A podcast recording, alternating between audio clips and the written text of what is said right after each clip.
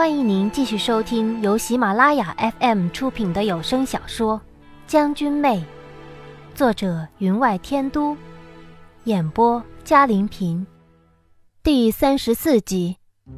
这女子声音清脆，像倒豆子一般，将这些话倒了出来。周围观看的客人个个听得清楚，看得明白。再加上这些嗜酒女子娇弱美丽，她讲一句。个个脸上便露一分凄凉，只知他讲完，有些嗜酒女子脸上已有泪流下，像是想起了平日里餐风露宿的辛酸，引得旁人唏嘘不已。这些人已经信了一大半，有人就说了：“紫月姑娘，你既成了人家老婆，还纠缠以前的事儿干嘛？也不怕夫家休了你？”那方脸带头人脸色都青了，回头望了望那顶小轿，强辩道：“你们胡说！明明是我家小主子在你们这里买了猎货。”话未说完，就被其中一人截住了话头：“哎，哪有人第一天买了猎货，第二天还继续来买的？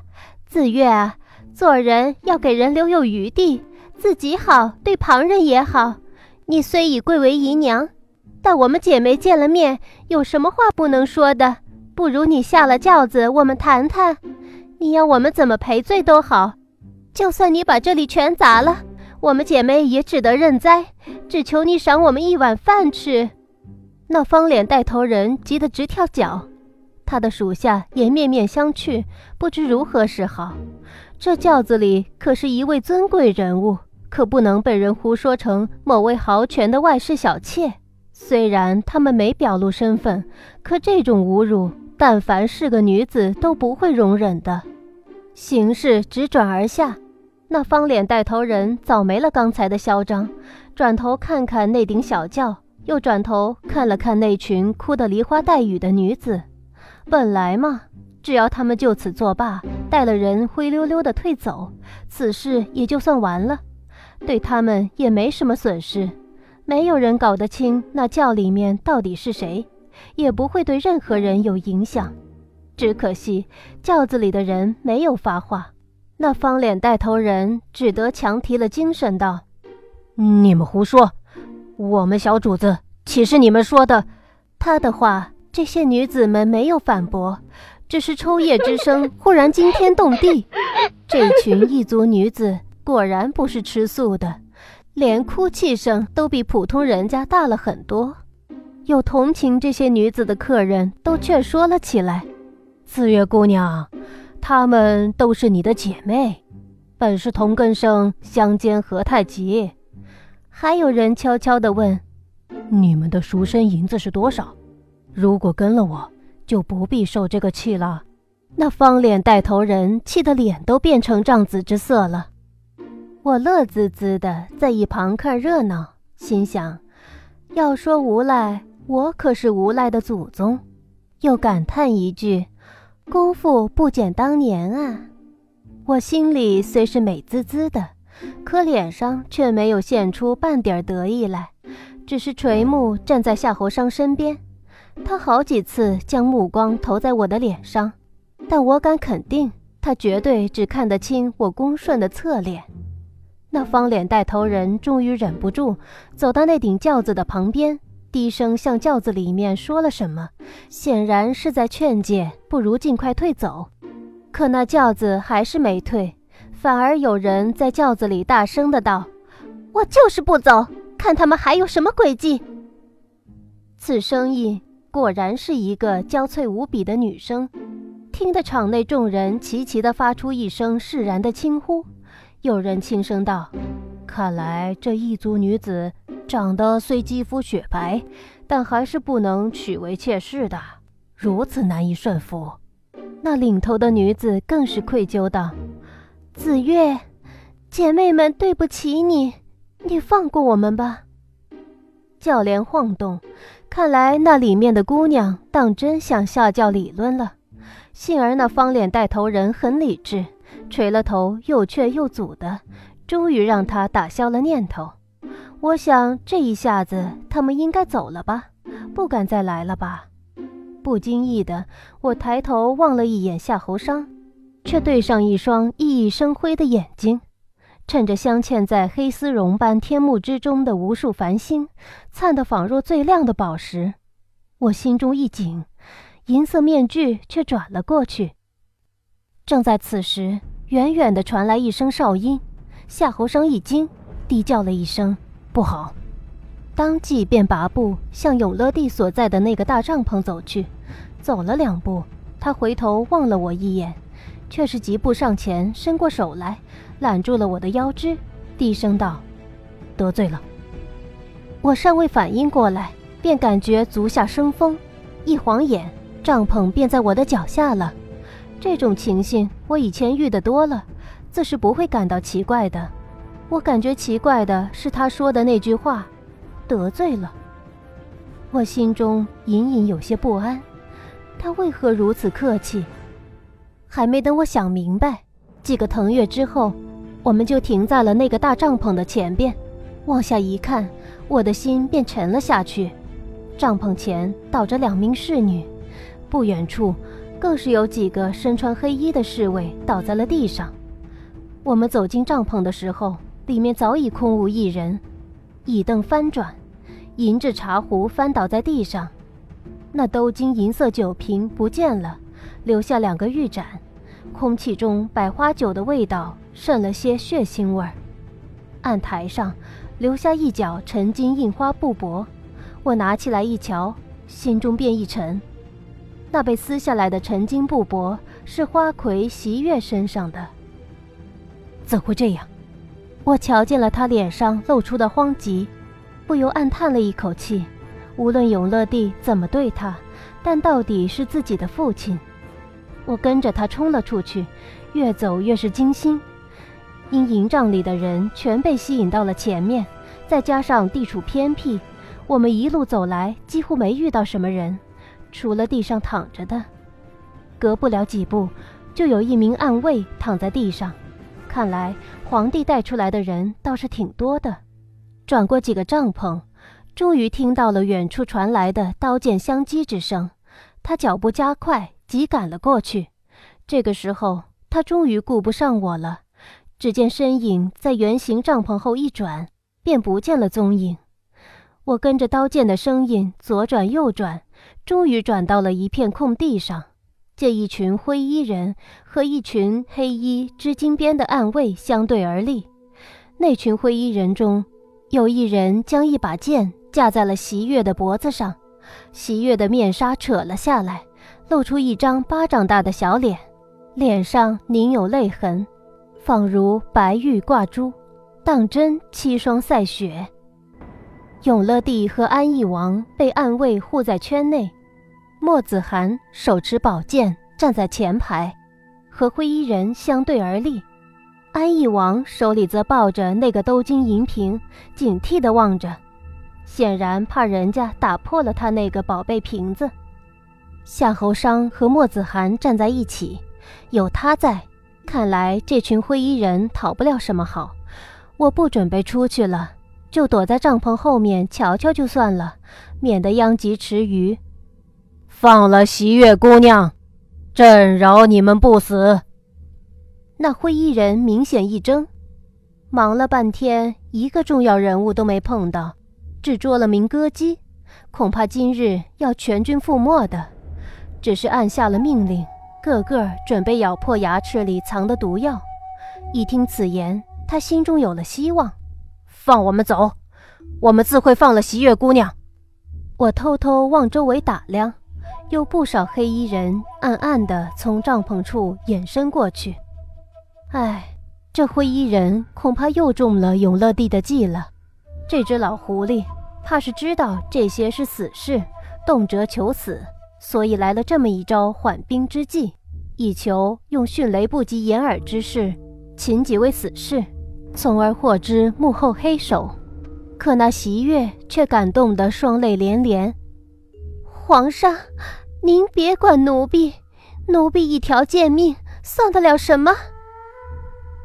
您正在收听的是由喜马拉雅 FM 出品的《将军妹》。那灰衣人左手一拉，席月洁白的脖子上便有一条血迹蜿蜒而下。永乐帝现出怜悯，道：“饶你们性命，是朕做的最大让步。你们放了他，朕承诺一个时辰之内绝不追赶。”一个做了多年皇位的人，脸上居然有了怜悯，说出来都没人相信。可席月却信了，更是感动的泪水浸湿了衣衫。如果有一个时辰的时间，足够这群人有多远走多远了。夏侯商一听急了：“父皇，不可！这个人就是这么哪壶不开提哪壶，他父皇随便说一句话都是圣旨，有他反驳的余地吗？难怪不讨永乐帝的欢心。果然。”永乐帝冷冷的道：“宁王，遵朕旨意。”这话说得很重，让夏侯商清醒了一些，终于道：“是，父皇。”不知道为什么，我忽然之间改变了想法。也许这父子两人一唱一和，正在演双簧呢。因为如此一耽误，潜藏在四周的黑衣人又逼近了不少。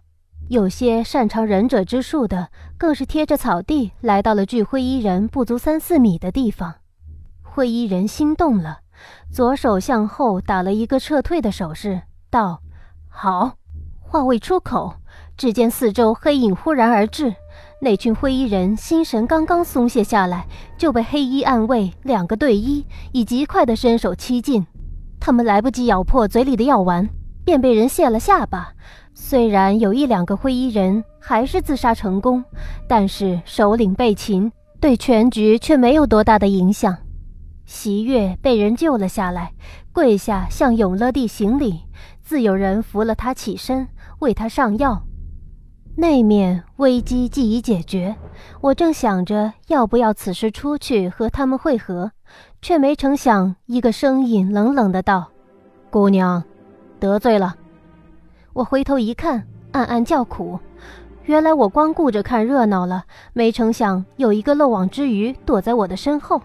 我忙道：“好汉，您抓我是没有用的，我也只是一名士婢，帮不了您什么忙。”那人脸上蒙了黑纱，左臂有鲜血流下，把刀子比在我的脖子上，道：“我知道你是夏侯商身边的人，就看他救不救你了。”如果不救，黄泉路上有姑娘陪着也不寂寞。这个人眼神冷冷的，手臂上鲜血如泉般涌下，也不皱一下眉头。我是知道这种人的，人命在他的眼里实则算不了什么。如有可能，连自己的性命都可舍弃。所以我老老实实的道：“好汉，你要我怎么帮你？”他道：“送我出去。”我声音颤抖道：“宁王有轿子停在外边，他的轿子不会有人查探，不如我送你到那里，你藏在轿子里，等我们离开之时，带你一起离去。不过好汉，你的手臂恐怕要包扎一下才行。”不用了。他从背后一拉，居然拉出了一个斗篷，把他罩在其中，却把我也拉到了斗篷里。见我没有一点反抗之力，放在脖子上的刀子便松了松。他身材高大，我被他藏在斗篷里，恐怕从外边看根本看不出里面有两个人。我急了，如此一来，当真要带他去轿子里藏着。况且从呼吸之间可以感觉到，此人武功竟然不弱，虽然没有夏侯商那么高，但也算得上高手。只怕比刚刚那名灰衣领头人还高一些。我一想，便有了一个不可思议的想法：永乐帝想尽了办法捉拿的人，只怕是捉错了。那些人虽是杀手，恐怕不过是收了钱便办事的杀手。这位只怕才是知道内情的正主。其实我也挺想知道今天的事是谁主使的。如果是我隔几天要对付的那人，那么……只怕要改变策略才行，所以，我决定不遗余力地帮助他，最好能将他哄到宁王府。只是夏侯商和我是坐同一个轿子的，以他的武功，自然能听得出这个人的呼吸之声，这倒是一个难事儿。我一边思索着，一边被这人推着往前走，头被他的斗篷蒙着，看不见前边，只瞧得清脚下的小草。忽然听到远远传来的说话声：“叫人四周找找，他不会走得太远。”是夏侯商，他在让人找我。听到这个声音，我第一个念头是：想不到我在他心目中还是有点分量的，不会丢了便丢了。再让人送个新的来就行了。第二个念头是，要不要想办法提醒他我在斗篷里呢？没等我想好，就被这人推着转了一个弯儿，向一侧走去。他冷冷地在我耳边低声道：“别玩花样，他救不了你。”脖子上传来刺痛之感，显然他将刀子又比在了我的脖子上。此人很是警觉。不知不觉的，我们来到了停马车的地方。那两名年轻的车夫不在，像是被夏侯商指派了出去。有谁会料到，有一位杀手没有逃命远遁，反而潜伏在了这里？他将我推到马车上，冷冷的道：“上去。”我见他虽勉力保持了身体的笔直，却暗暗将一条腿靠在车辕上。心知他受伤不轻，很可能支撑不了多久。这辆马车虽然有些残旧，但到底是夏侯商做的，因而里面倒是宽敞。靠后壁处，座位是一个狭长的黄杨木箱子。揭开箱子，里面可以放一些衣物行李。如果他蜷缩在箱子里面，倒可以不知不觉地混出去。可是寄进了里面。可就把性命交托在我的手上，他定会想办法钳制我，无外乎给我吃一颗药丸什么的，以解药来相威胁。我一边想着，把裙摆拉高，往车上爬去，不经意间回头向那人一望，却瞧见他神色不对，老望着我衣裙后摆，不由得暗生警惕。果然，他上车之时。竟然假装身形不稳，向我怀里撞了过来。幸好我早有准备，向里一避，才没让他撞实了。他想干什么？我暗暗诧异。如果是有了不轨念头，我已被他掌握在手，他用不着加以掩饰。他却如此行为，摆明了不想让我注意到他的行径。他想从我身上得到什么？车帘放了下来，到了车内。他倒再没有其他动作，只是靠着车厢壁，微闭着眼喘气。我知道，这些杀手出来行刺，一般外貌上都会略作修饰，绝不会在人前露脸。虽然他现在一张苍白俊秀的脸不一定是真的，但我还是暗地里打量了一番，仔细辨认他的脸部特征，确认他并非我认识的人，这才作罢。就是这里。营地灯火通明，因而车厢里并不暗。他指着车厢的手宛如白玉，和他脸上的皮肤并不相同。我点头应了。不错，正是这里。侠士躲了进去，王爷回府之时便带了我们一同回去。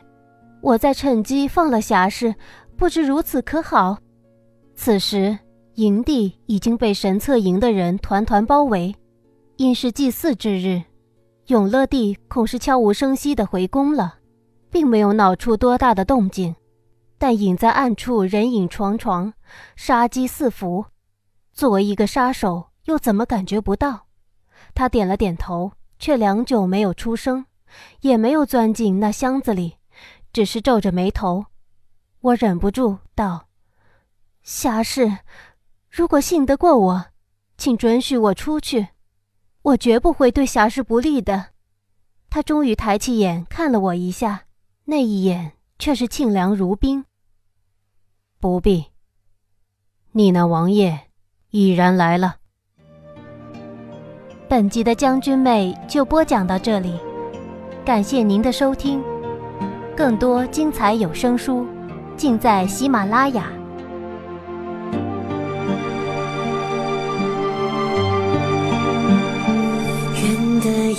行人，白首不相离。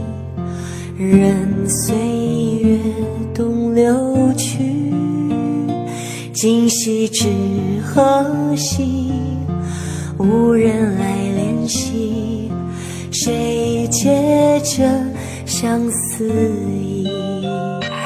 遇见你。